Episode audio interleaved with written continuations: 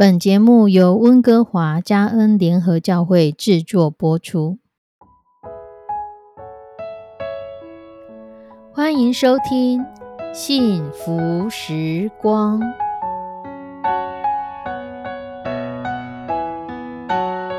亲爱的弟兄姐妹平安，我是 Judy，很开心今天您收听这个节目。愿我们生命中的每一天都浸泡在上帝的恩典大能中，明白神要在我们生命当中的旨意，从神支取我们身心灵所需的一切养分。人生的道路上有神一路的相伴，这是一件何等幸福的事情呢？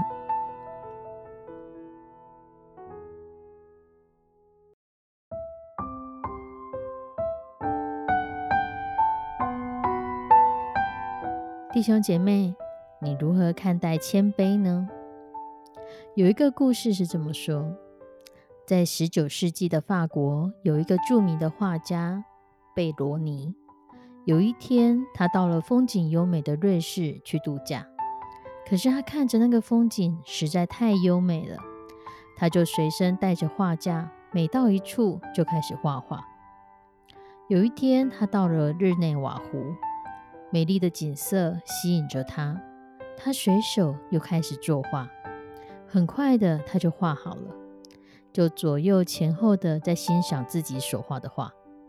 这时候，有三个女游客也走到这边来，欣赏这个画家刚完成的画。其中一个女游客对于画画，她认为自己很有研究，她就大肆批评的说：“先生，你这边不应该这样画。”你颜色也不大对，这里也不是很好，就这样在画上指指点点。其他两个同伴也随声附和起来。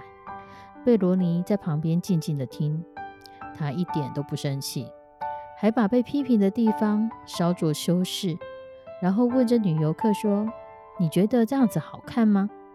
并对他们谦卑的说声谢谢。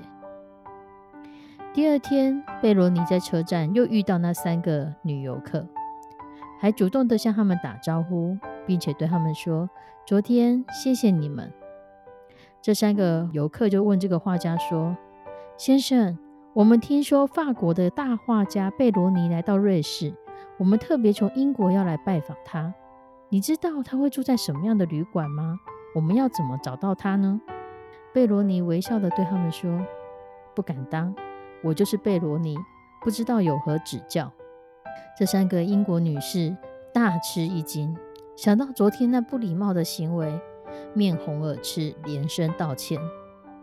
贝罗尼客气地对他们说：“昨天你们没有错啊，不要放在心上。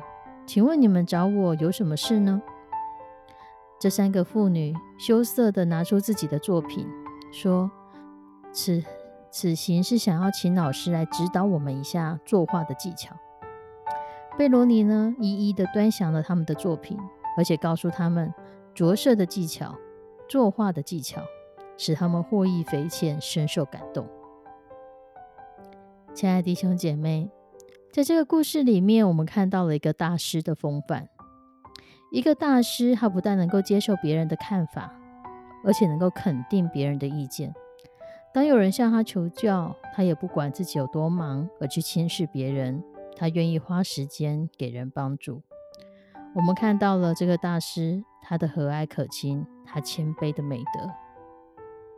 很多的时候，特别是在现在我们说资讯爆炸的时代，有很多的资讯其实是断章取义，以片面的消息来传递。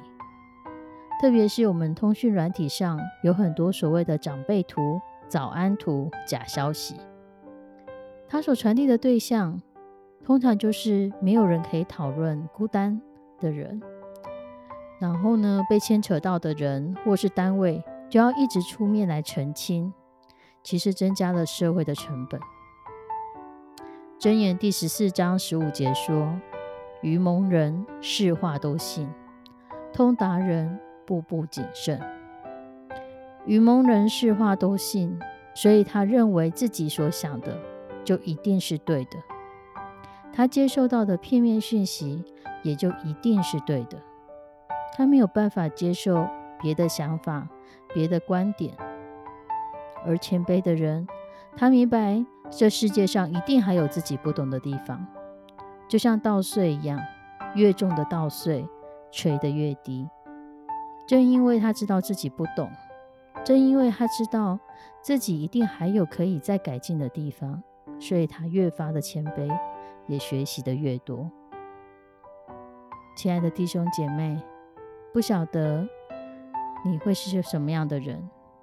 也或许我们在某一些的资讯上，我们觉得自己已经是专业；在某一些的事上，我们因着这样的专业，反而成为我们的绊脚石。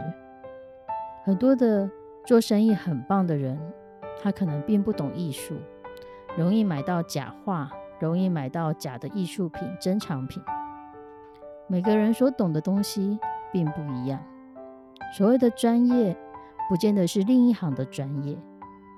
这时候，愿我们都可以谦卑的来到神的面前，知道神的愚拙比人有智慧，知道我们所知道的其实真是沧海一粟罢了。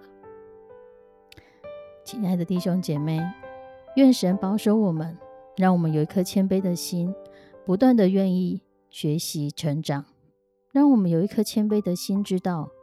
这世界还有很多我们不懂的地方，这个信仰也还有很多很多值得我们去探索的地方。这个神是创造我们的神，更不是我们所能全然通透了解的地方。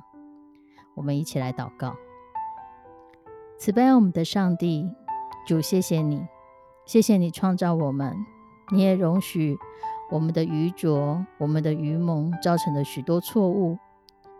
你知道我们所犯错，你知道我们在做错的时候，我们的懊悔或是我们的不肯认错，你全然都知道，你也全然的接纳包容我们。愿你赏赐给我们一颗谦卑的心，让我们在你的面前不自大不张狂，给我们一颗谦虚的灵，让我们知道主，你看顾着我们。你让我们敬畏耶和华，心存谦卑，我们就得富有尊荣，生命为赏赐。主求你来帮助我们每一个收听这个节目的弟兄姐妹，让我们在你的里面是有谦卑的，是谦虚的，是有智慧的，有智慧的判断这世界上要给我们的每一个讯息，有智慧的判断，这是来自于你的旨意。或是来自于人的想法，有智慧的来判断，主你的恩典何等浩大，让我们知道去避开那些不是你要给我们的，不是我们的东西，让我们不要去碰，不要去拿，帮助我们在你面前卑，知道主你有你的美意在其中。求你的圣手引导带领每一个收听这节目的弟兄姐妹。让我们在你的里面得享从你而来的智慧，得享从谦虚得来的美善，得来的帮助。愿谦虚成为我们生命中美好的品格。献上我们的祷告，祈求奉主耶稣的圣名，阿门。亲爱的弟兄姐妹，祝福你有神美好的品格在我们的生命当中。我们下次再见，拜拜。